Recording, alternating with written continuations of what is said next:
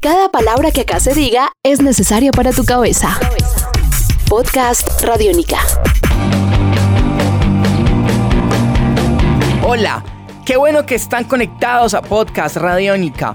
Hoy vamos a darle algo de sabor y cadencia a nuestras historias, porque vamos a recorrer los caminos que propuso la banda antioqueña Coffee Makers en su disco debut, El Camino tomando como partida una de esas canciones que fueron bastante importantes para el reggae y el ska de la ciudad de la década pasada, Sábado en la Noche.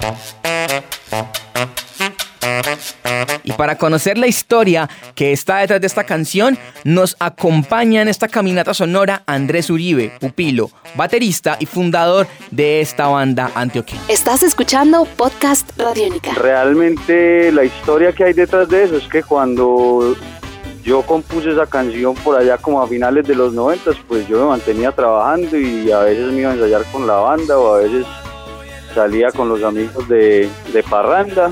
Entonces el tema de la canción era esencialmente ese, era simplemente la idea de que uno trabaja mucho de lunes a sábado y, y pues llega el sábado por la noche y es como la hora de liberar un poquito la presión del estrés del trabajo. Esa es la historia que hay detrás de Sabana Noche y esa es una de las canciones, de las primeras canciones de Coffee, fue como la tercera canción compuesta para la banda. Estás escuchando Podcast Radiónica.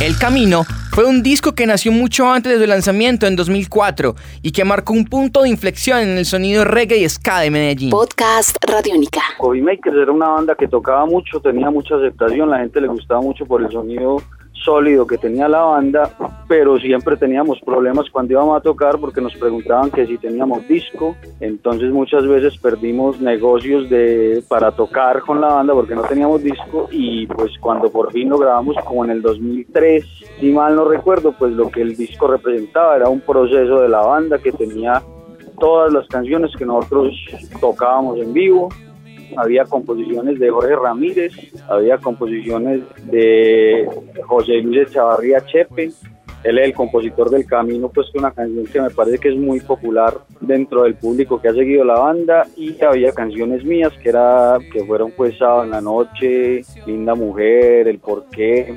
Entonces sí, eso representó un proceso, pero fue muy interesante y traumático porque durante el proceso de ensayo y preparación de grabación del disco, es decir, que nos metimos a ensayar durante mucho tiempo en un ensayadero que habíamos alquilado, se salió el cantante Jorge Ramírez. Entonces, desafortunadamente, él no estuvo en el primer disco. Para el primer disco, a Jorge Ramírez como cantante lo reemplazó eh, Ronnie, un, un muchacho de apartado, si no estoy mal. Y debido a que él se fue, él se llevó algunas de las canciones de las que estábamos hablando ahora, como el Sin Ti y ese otro reggae cuyo nombre no recuerdo en este momento, y entonces fue muy interesante porque entonces yo reemplacé con una canción que llama Linda Mujer, que es un reggae, reemplacé una de las canciones de él y también con un instrumental que se llama Despacito, esta instrumental que también fue compuesto como quien dice, ese sí fue, ese no se había tocado y fue compuesto digamos durante la marcha de la preparación del disco e incluso siendo la canción más nueva fue la primera que se grabó en las tomas que se hicieron para grabar ese disco.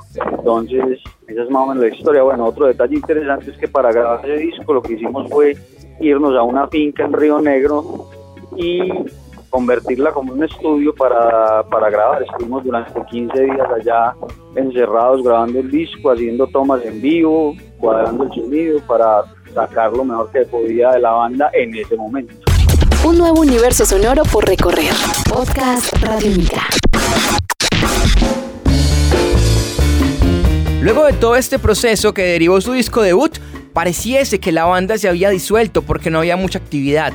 Pero esto es lo que ha sucedido con los Coffee y así es el hoy de la agrupación. Estás escuchando Podcast Radiónica. Coffee Makers es una banda que ha sido, siempre ha sido una banda con muchos, digamos, problemas porque la mejor forma que tengo para expresar esto es decir lo siguiente, Coffee Makers es una idea y es una idea que vive en las cabezas de los que hemos compuesto en la banda. El primer cantante fundador Jorge Ramírez, eh, Chepe, Pablo Domínguez, eh, Juan David Fernández y yo. Ah, y Andrés Uribe, por supuesto, que es el que ha cantado en dos épocas de la banda. Pues cantó después de que se fue Ronnie, luego hubo otro hiato y ahora últimamente cuando volvimos en el, en el 14, volvió Andrés Uribe a cantar y somos nosotros los que componemos la música, pero esencialmente es una idea que es un poco difícil concretar, sobre todo por falta de músicos, porque los músicos que participan en Coffee Makers son gente que siempre está muy ocupada, entonces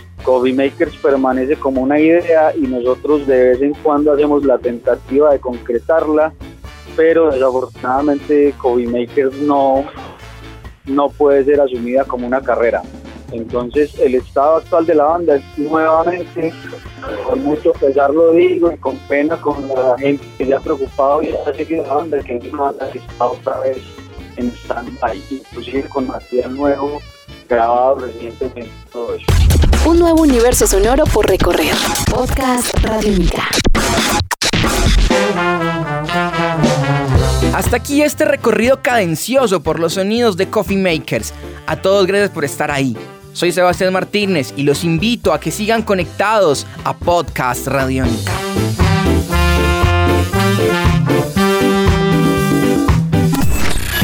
Este es un podcast Radiónica.